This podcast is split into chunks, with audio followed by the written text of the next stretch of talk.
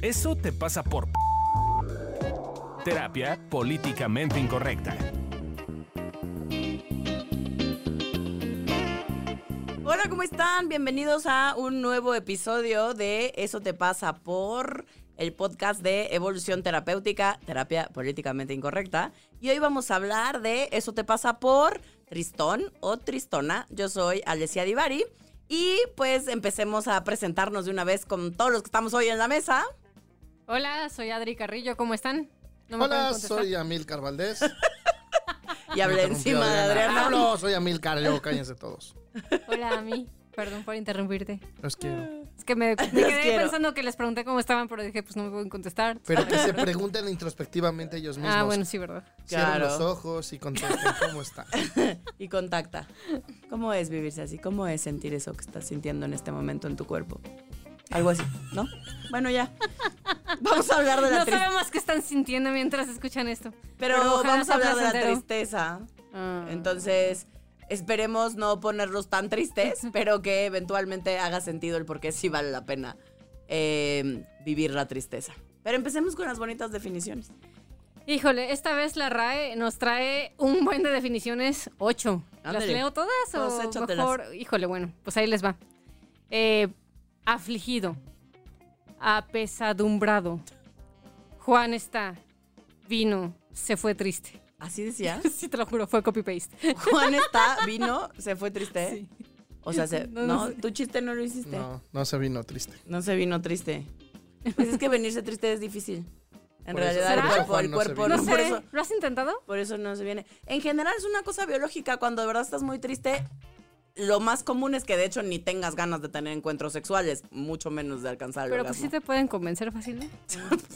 o, yo O sea, si lo tuyo es la evasión, sí. si lo mío es la evasión, sí. Si lo tuyo es la evasión, sí. Buen punto. Ok. Ok, otras definiciones. Eh, de carácter o genio melancólico. O que denota pesadumbre o melancolía o, que ocasiona pesadumbre o melancolía. O, o pasado o hecho con pesadumbre o melancolía. Puta madre, ¿qué es pesadumbre, O así como que, es Como que te pesa. Eso dice la RAE. Y te baja y así. Eh, ¿Cómo días? Funesto, deplorable. Todos le habíamos pronosticado su triste fin. Ese es un ejemplo que que Acompáñenme a ver esta triste historia. Ándale. Doloroso, enojoso, difícil de soportar. Ay, enojoso, me gusta esa palabra, enojoso. Insignificante, insuficiente, ineficaz. Triste consuelo. Güey, las definiciones me pusieron triste. Qué pedo. sí, qué depresión. Ya, esas, fueron las ocho. Me las eché lo más rápido que pude. oh, oh, oh, oh. Eh, ay, ya, es que había yo perdido. Había yo perdido mi super guion. ¿Te dejas de burlar de mí, por favor? Y hablas o dices algo en vez de solo burlarte de mí. Conceptualizaciones coloquiales. Estoy depre, estoy en mis días, estoy cansada, estoy bien. ¿Cómo? Qué raro es que yo esté en mis días. repetir, por favor? Qué raro que tú estés en tus días, sí estaría rarito. No, pero es muy gracioso porque sí, a veces cuando estamos tristes, en lugar de decir simplemente estoy triste, digo, ay, es que estoy en mis días. Yo tenía una amiga que decía que yo me la vivía en mis días. Ah. Oh. Bueno, hay que decir que sí te parece Igor, mijo. Ay, la tristeza es bonita. O también de repente esta confusión, ¿no? De estoy depre o estoy deprimido cuando en realidad... Cuando en realidad estoy triste. Sí hay que decir, a mí le encanta, ama, poca gente conozco, por no decir es el único, que conozco que ame tanto una emoción como la tristeza. Está bien bonita. Sí. Me ayuda a estar conmigo. ¿Qué más quiero? Soy genial. Hasta se disfraza de tristeza. Ustedes porque están con ustedes. no, yo me la paso bien. solo, solo no es mi emoción favorita. Eh, mi emoción favorita sí es ¡Alegría! Pero bueno, esa es otra historia. Pero entonces cuéntanos la diferencia entre depresión y tristeza. Bueno, depresión tiene. Depresión. Depresión es el café que me sirvieron muy cargado. Estoy ya. Eh, yo no tomo gin, yo tomo café porque soy alguien profesional. Claro. Ahora estoy tomando vino.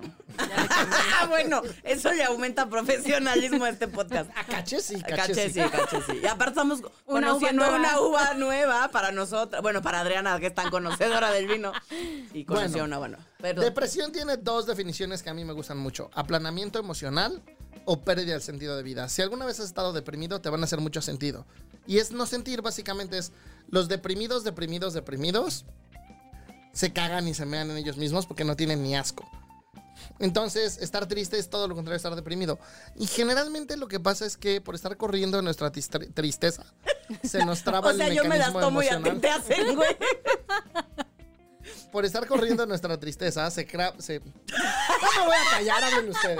No, mi. Va de nuevo, esta es buena, tercera. Por estar corriendo de nuestra tristeza, se traba, como mi vocabulario, se traba el sistema emocional y entonces ya no sientes nada.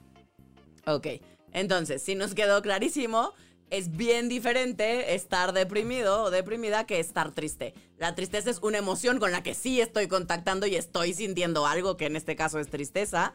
Y cuando estamos deprimidos, empezamos cada vez más a dejar de sentir, a estar cada día más entumiditos, hasta que eventualmente llegamos a este punto en el que como... Finalmente nos explicaba Milcar, te meas y te cagas. Así, bien padre. Y no sientes asco Y no proceso. sientes asco al respecto. Eso es importante mencionarlo.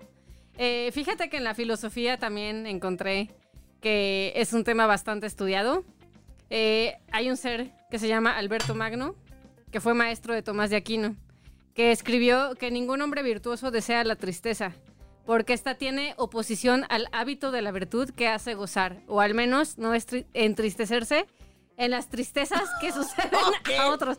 Como que a los filósofos les, les encantaba escribir en trabalenguas. Mamar el palo. les sí. encantaba escribir en trabalenguas y definir la palabra con la misma palabra. También. O sea, triste, Eh. o sea, ¿sabes? Tristeza es oposición al hábito de la virtud que hace gozar o al menos no entristecerse en las tristezas que De la suceden a tristeza. otros. No, pues Son filósofos, no lingüistas, su vocabulario Y- es reducido. es la cosa. Y Francisco Suárez concluye que la tristeza es alguna arma- amargura vital.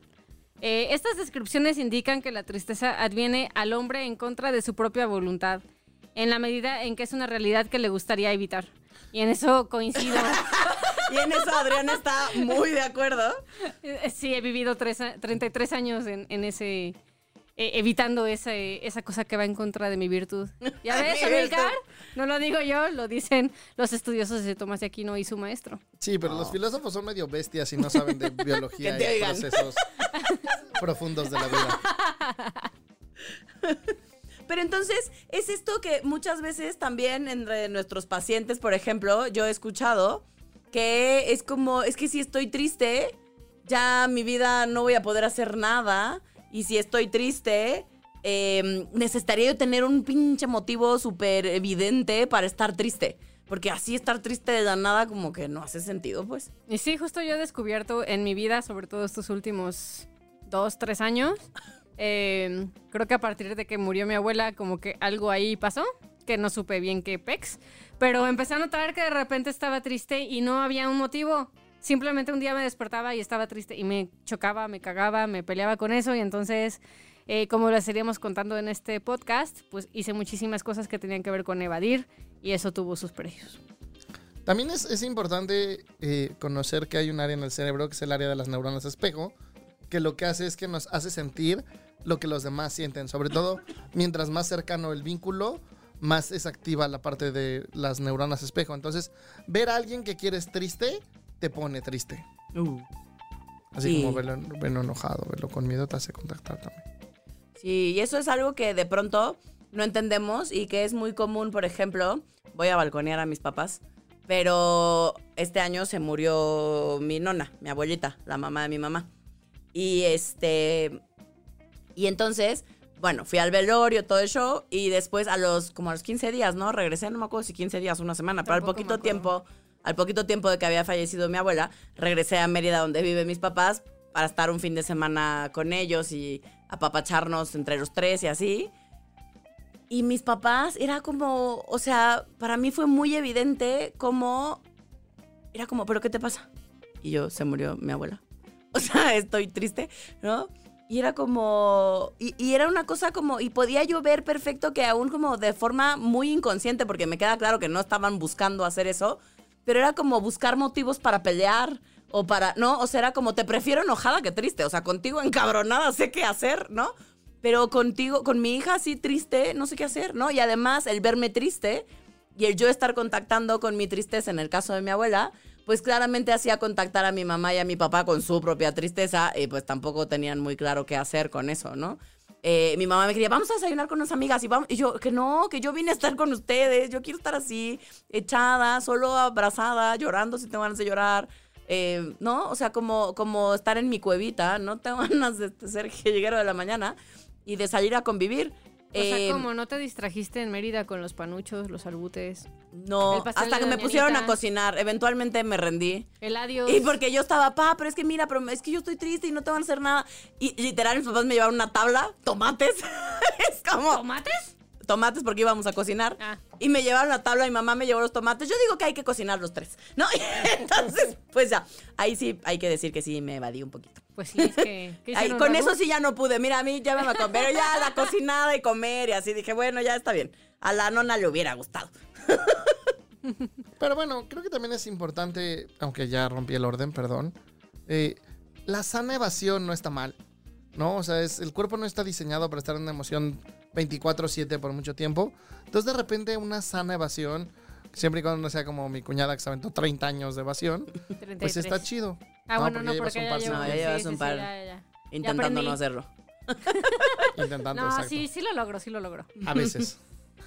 Ya. Sobre todo algo que, que nos ha pasado es esto que decíamos, como de la tristeza no forzosamente tiene un, un motivo concreto por el cual estoy triste. Entonces, a veces solo amanecemos tristes o a lo largo del día nos ponemos tristes y está bien, ¿no? Dale chance de estar. Y también, por ejemplo, otra cosa que he visto es que a veces puedes estar triste por cosas que pudieran parecer insignificantes como literal las noticias o lo que te enteras que está pasado- pasando al otro lado del mundo. Y yo conozco muchas personas que dicen como, ay, pero ¿por qué te pones triste por los musulmanes o por lo que sea, no? Eh, y yo, pues porque está feo, ¿no? Finalmente vivimos en un mundo espacio, en un mundo espacio, ¿eh? No, ¿Qué tal? ok. eso sí fue culpa del vino. En un mismo espacio, en el mismo mundo. eh, y somos seres humanos, entonces pues yo me conecto con que pues sí la pasan mal, ¿no? Entonces eh, eso también eh, es un motivo por el cual estar triste y no tiene que ser menos importante que cualquier otra cosa. Claro, porque tiene que ver con las neuronas espejo de las cuales hablaba a mí. Y claro que los momentos o eventos dolorosos que no forzosamente me pasan a mí o a alguien que siquiera conozco, eh, siempre pueden ser un motivo para que yo me entristezca. Entonces, si te llega a pasar, todo bien, no te azotes. Afirmativo. Confirmo. Afirmativo. Confirmo. Doy Eh, validez a esa información. Entonces la tristeza, como dice Amilcar, es una emoción que es muy bonita, que es muy útil. Eh, ¿Por qué creen que decimos esto? No te pueden contestar, Adri. Exacto, Me así, tres horas. Ah, los vi a ustedes dos. Aunque puede que ser que ellos también copa. se contesten a sí mismos, como decía Ale hace rato. Exacto, sí, nosotros en evolución terapéutica decimos que todas las emociones, sensaciones o vivencias que hemos tenido sirven para algo. La tristeza entonces claramente tiene una función y nos sirve para muchas cosas. Y una de las principales tiene que ver con estar contigo, con conocerte, con cuidarte, con apapacharte. Justo yo me di cuenta que evadía tanto mi tristeza Porque no le gusta estar porque con ella. implicaba eso. Y en ese entonces, la verdad, si soy muy sincera, me cagaba quién soy. Eh, a ratos todavía no me caigo también, pero ya voy en mejoras. ya me caigo mejor. Pero sí, o sea, si estar triste es estar contigo y es este conocerte y cuidarte y apapacharte y la persona que quién eres no te cae bien y no la quieres cuidar y apapachar, se vuelve un tema muy difícil. Yo me acuerdo que la primera vez que me di cuenta de que ya estaba pudiendo estar triste fue en una ocasión que estaba en mi casa y no había nadie.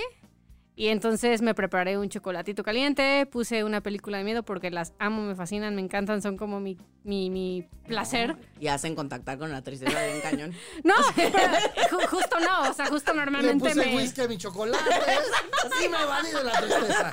No, justo me vado normalmente con esas cosas, pero en esa ocasión me di cuenta de que estaba viendo la película de miedo estando triste. Y fue como, qué exótico está esto. ¿Cómo puede ser que estoy triste viendo algo de miedo? Que no me está dando miedo porque estoy triste y estoy llorando. Y, y fue la primera Ay, vez. el monstruo tiene corazón. Pobre payaso, nadie lo entiende. Eh, sí, más o menos. Eh, y entonces, a partir de esa ocasión, he empezado a descubrir que ya me caigo mejor. Y tiene que ver con que, pues sí, pasé como dos o tres años este, en esta constante evasión slash forzarme a sentirlo. Hasta que eventualmente trabajé y vi cosas de mí y ya me caigo un poquito mejor. Entonces ya puedo estar triste más fácil conmigo misma. Ahora, es importante estar contigo porque pareciera que no nos damos cuenta que somos personas tan en constante cambio. Entonces, lo que antes era importante para mí, tal vez ya no sea importante para mí hoy y viceversa. Y la tristeza te lleva a estar contigo en ese sentido también, que es como, ay, sí, me peleé con la Alesia porque bla, y pues bla ya no es importante para mí, ya es importante para mí, ble, ¿no? Y como tener este proceso de acomodar tu cambio. Ya están borrachas mis socios. No, solo estuvo Solo me dio risa de bla, ble. Bliblo blue. Bli, bla, blu. Exacto. Nos sirve para acomodar también estos momentos de, de cambio, donde de pronto a veces nos ponemos tristes porque eso es lo que necesitamos para poder reajustarnos a estos nuevos momentos y estas nuevas formas. Algo para lo cual también sirve la tristeza es para descansar, darte un respiro. Literal, dejar que el cuerpo se recupere. Si tú te fijas, la energía de la tristeza es de no hacer nada. Eh, cuando tú estás triste es poco probable que quieras ir a escalar una montaña, a menos que te estés evadiendo. O irte de antro, a menos que te estés evadiendo. Eh, de, de hecho, si te das permiso de sí estar triste, vas a notar que en realidad pues, solo quieres estar en inactividad. Y eso también tiene que ver con darle a tu cuerpo un respiro.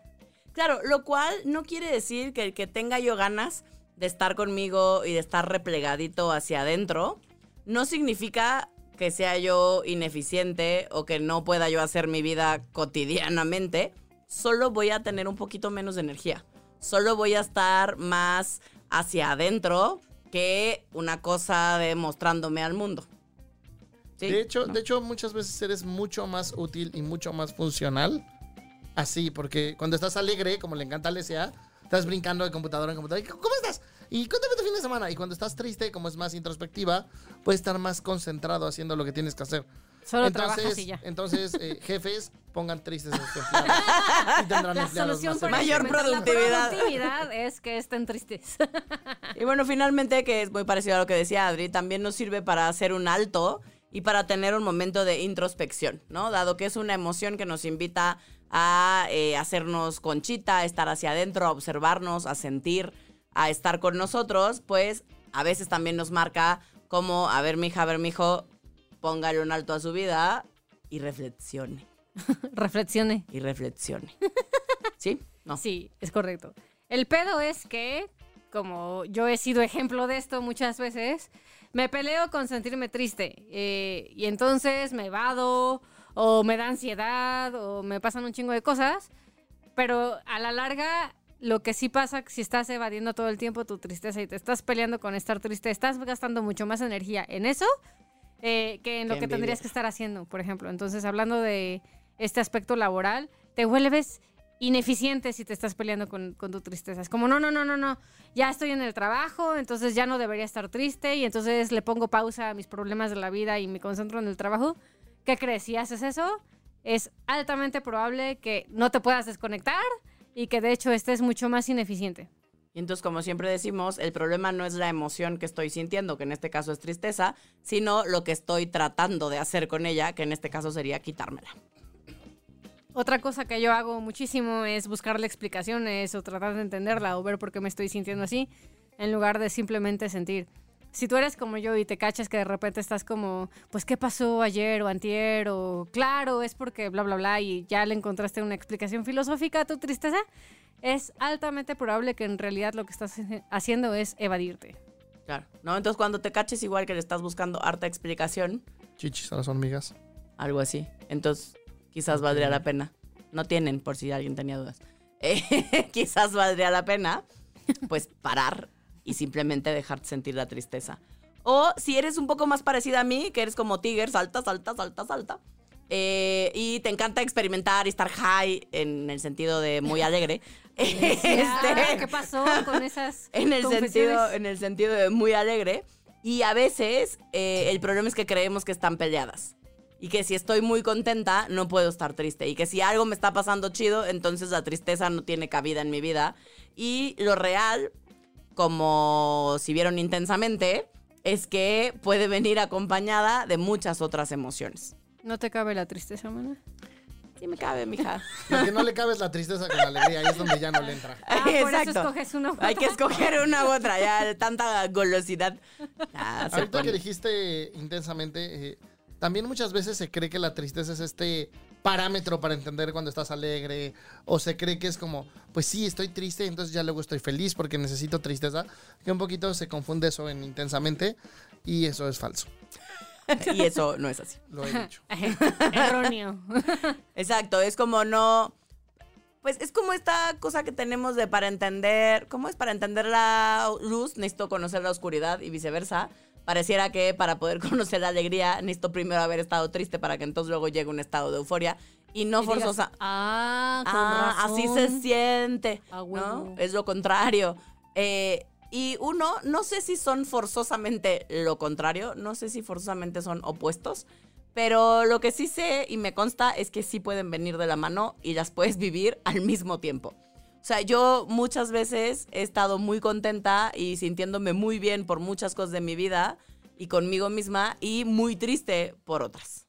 O por el mismo evento, por ejemplo, cuando yo me casé, estaba súper contenta porque de- me estaba casando con un hombre que admiro y me encanta y, y estaba súper emocionada de crear una nueva vida, pero también estaba triste porque iba a dejar el estado en donde vivía, eh, iba a dejar casita de mis papis, que se sentía bonito que me apapacharan, y entonces al mismo tiempo estaba triste y estaba muy, muy feliz.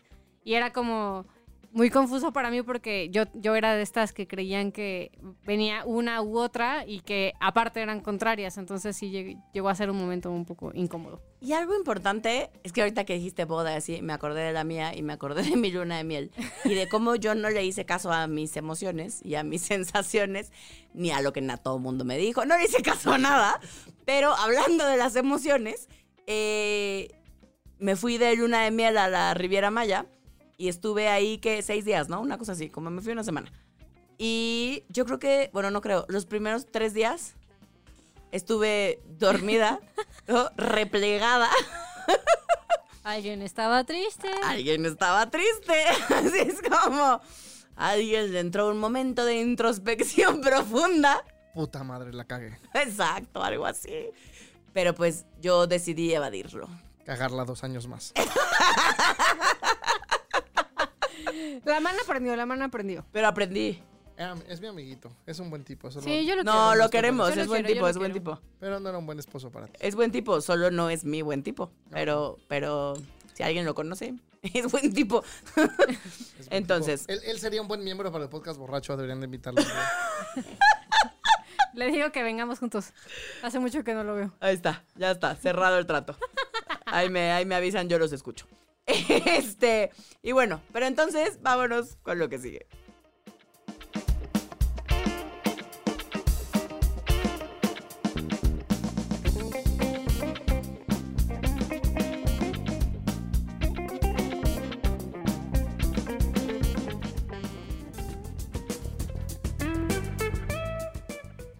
Y entonces, pues no queda de otra más que escuchar nuestros 33 tips. Para ver qué hacer con la bendita tristeza y cómo usarla a favor. Así es. Y 33 porque es la cantidad de años que me he peleado con la tristeza. Entonces, Y muy solo tengo- dije, pues bueno, pues mi edad, ya que ya y solo lo tengo saben. 33. Solo tengo 33, hasta el momento. mija. Bueno, pues date. Tip número uno. Tip número uno.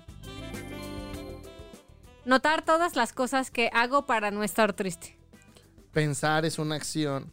Muchas veces tengo pensar, pero ya no hago nada, estoy ahí sentadito. Piense que piense. Sí, entonces pues pensar es una acción. Entonces muchas veces pensamos para evitar la tristeza. Sí. Entonces, déjele darle vueltas al hámster.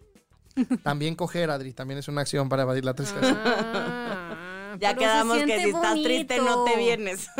triste no te Eh. vienes. Eh, yo voy a refutar esa teoría. Luego les cuento.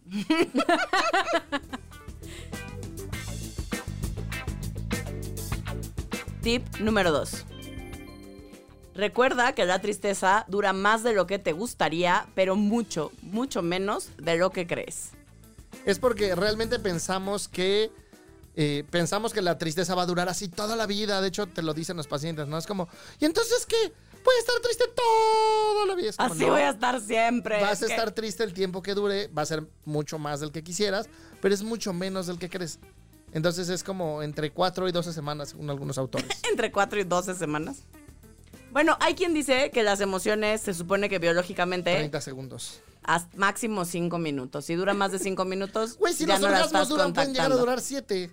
Ay, eso decía William Rage. O sea, a mí que me no conozco a alguien al día de hoy Sí, no mames. Que neta dure Pues siete. sí, si no mamas no dura siete minutos, güey. Que al día de hoy dure siete minutos su orgasmo. O sea, un orgasmo largo Lo siento por dura ustedes. 45 segundos y es larguísimo. O sea, en promedio duran. No mames, siete minutos. No, no jodas. Chambenle, chicas. Debe chambenle. doler. Ay, no, sí, es para hombres y mujeres. duele. Imagínate siete minutos. Yo digo que te convulsionas ahí todo el tiempo. Bueno, Te pero no es el tema de hoy. No, no estamos hablando de eso te pasa por caliente. Estamos hablando de eso te pasa por tristón. Es que nos estamos evadiendo. Tip. Tip número 3. Observar que cuando me doy permiso de estar triste, soy más eficiente que cuando estoy resistiendo la emoción. Observar que cuando me doy permiso de estar triste, soy mucho más eficiente que cuando me estoy peleando con ella. Tip número 4. Usa tu tristeza para conectar contigo y darte amor. Exacto. Entonces, cuando estamos tristes es un gran momento para reconectar con nosotros y para apapacharnos, tratarnos bonito, eh, trabajar en nuestra bonita autocompasión. Conocernos, ver los cambios que hemos tenido, ver si lo que es importante para nosotros lo sigue siendo o no. Por ejemplo, Alesia, cuando era chavita no le gustaba el frijol. Y ahora hasta se los echa. Ay, de veras. No, ya me gusta el frijol. Dejémoslo ahí. Tip número 33.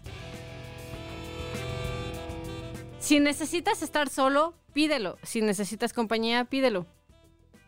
Ah, Oh. mm, qué bonito. Pide, lo que pide, pide, necesitas. Exacto, cuando estamos tristes y la tristeza parte de las funciones y de aprender a usarla a favor es que nos muestra lo que vamos necesitando y lo que está bien para nosotros. Entonces, pues sí, si necesitas espacio, pídelo. Si necesitas compañía, pídela. Si necesitas apapacho, pídela. Si necesitas dinero, pues pídelo. ¿Dinero? ¿Se puede? Le recordamos que Evolución Terapéutica no gana dinero con este podcast. Estamos abiertos a donaciones. Exacto, a donaciones. Gracias. Ok, entonces, lo que sea que necesites, aprovecha cuando estás triste para ubicar qué es eso que te está haciendo falta emocionalmente. Y entonces, date permiso de pedirlo. Y ya llegamos al cierre de este programa. Te recuerdo que este es el podcast de Evolución Terapéutica. Eso te pasa por, y en el episodio de hoy, por Tristón o por Tristona. Eh, si te dio flojera escuchar todo el podcast y te veniste directo hasta el final para escuchar los tips, una vez más resumidos de qué trató el podcast de hoy, entonces simplemente, ¿qué podemos hacer con la tristeza? Facilito. Tip número uno. Nota todas las cosas que haces para no estar triste y estarte evadiendo constantemente. Tip número dos, recuerda que la tristeza dura mucho más de lo que te gustaría, pero mucho, mucho menos de lo que crees. Tip número 3, observa que cuando te das permiso de estar triste, de hecho, eres mucho más eficiente que cuando la estás resistiendo y peleándote con ella. Tip número 4, usa tu tristeza para conectar contigo y darte amor y apapacharte. Y finalmente, nuestro tip extra es, si necesitas algo, pídelo. Si tienes ganas de estar solito, pídelo. Y si necesitas un abrazo, también se vale pedirlo y hacerte cargo de lo que sea que tu tristeza te esté mostrando. Y así es como llegamos al final de este episodio. Te recuerdo que nosotros somos Evolución Terapéutica y nos puedes encontrar en todas las redes sociales, así, igualito, Evolución Terapéutica. Si nos buscas en Facebook, ponle acento porque así te vamos a aparecer. Y si nos buscas en Instagram, todo juntito, Evolución Terapéutica. Si quieres hacer una cita con nosotros porque es momento de la venta, nos puedes buscar en la Ciudad de México en el teléfono 6840-9301 o también vía WhatsApp al 5548790009. Nos vemos en el siguiente episodio. Yo soy Alessia Divari y esto fue Eso te pasa por...